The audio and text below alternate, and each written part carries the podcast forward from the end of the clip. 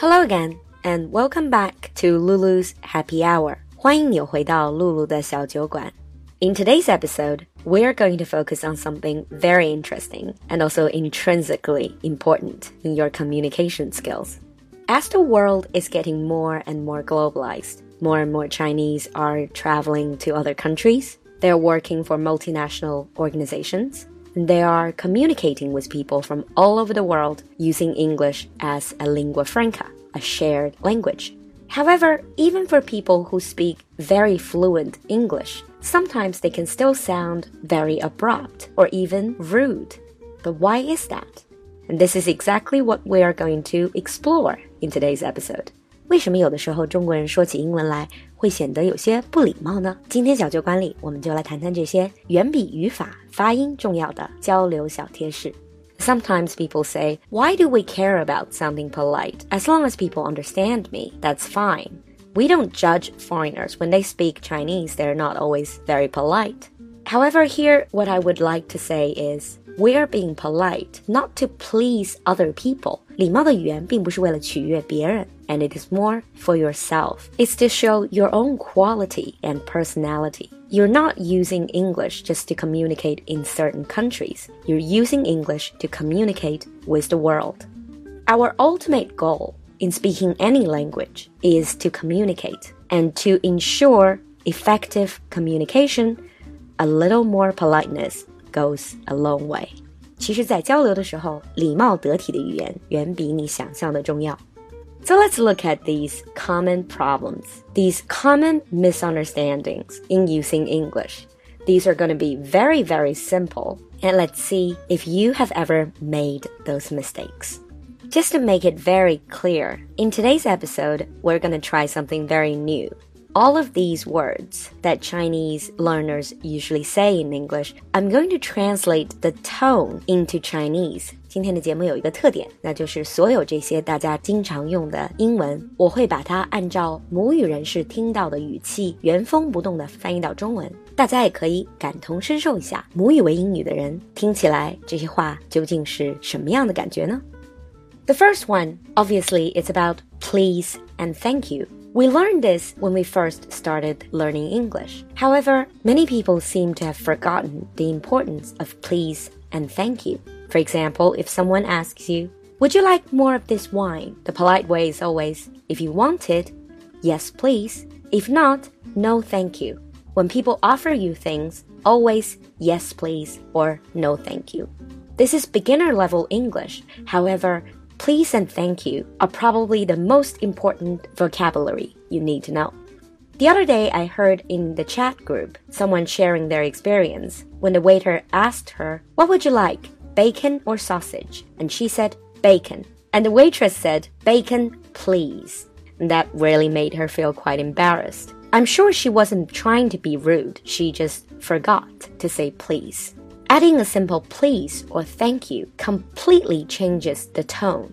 If please and thank you are very, very simple, now let's look at the second one. One of the common mistakes people make is to say, I want, when they want something. When you order things, have you ever said, I want a coffee, I want a steak? In English, if you say, I want, this sounds to native speakers like, 听到没有？快给我上咖啡。 The more polite way is to say, Can I have a coffee, please? Or, I will have a coffee, please. If you pay attention to how other people speak in English speaking countries, you will see most people would use can I have instead of I want. And sometimes students come to me and say, I want to ask you a question. This to a native ear would sound like, But I'm sure you don't want to speak to other people like that. What you can say is, Can I ask you a question? Or, even more polite, Could I ask you a question? Especially if you're talking to your senior, or your teacher, or your professor, or your boss. Moving on to problem number three the imperative. 祈使句 Do this, do that. Sometimes people say to me, Recommend me a movie. Now, this sounds to a native ear like 快给本少推荐个电影. Very abrupt. The more polite version would be, Can you recommend a good movie? Or Do you have any good movies to recommend? Sometimes when we want people to wait for us, a lot of Chinese would say, wait a minute.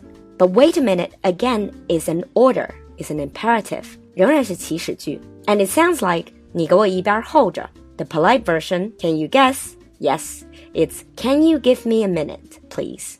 Or could you give me a minute, please?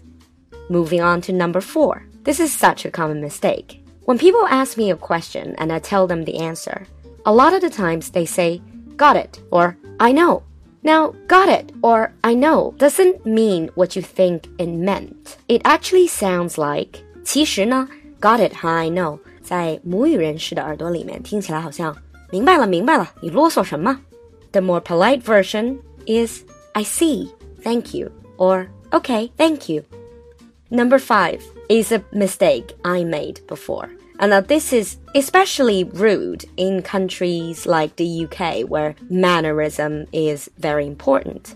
When you don't understand or couldn't hear or didn't hear the other person, many people say, what? But what sounds like 啥玩意儿? It's very abrupt. The polite way usually is, excuse me, or could you say that again, please? Number six, what's wrong with?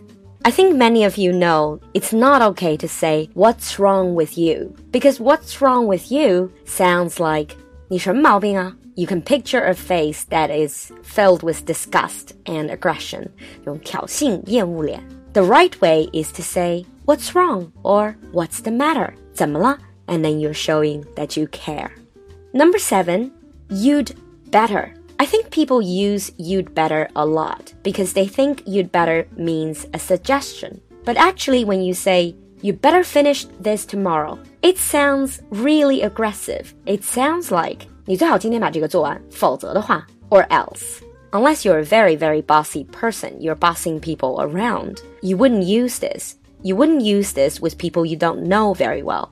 The more polite version would be, I think it's a good idea if you finish this today. Let's continue with number eight. This I heard in some of my chat groups. When people are waiting for something, they say, I expect. Sometimes people say, I expect to hear your stories. What they meant was, I would really like to hear your stories. But it sounds like, 我等着你汇报你的故事，你别让我等太久哈。It's very bossy, very, very condescending. The better way to say it is I look forward to hearing your stories, or even I can't wait to hear your stories.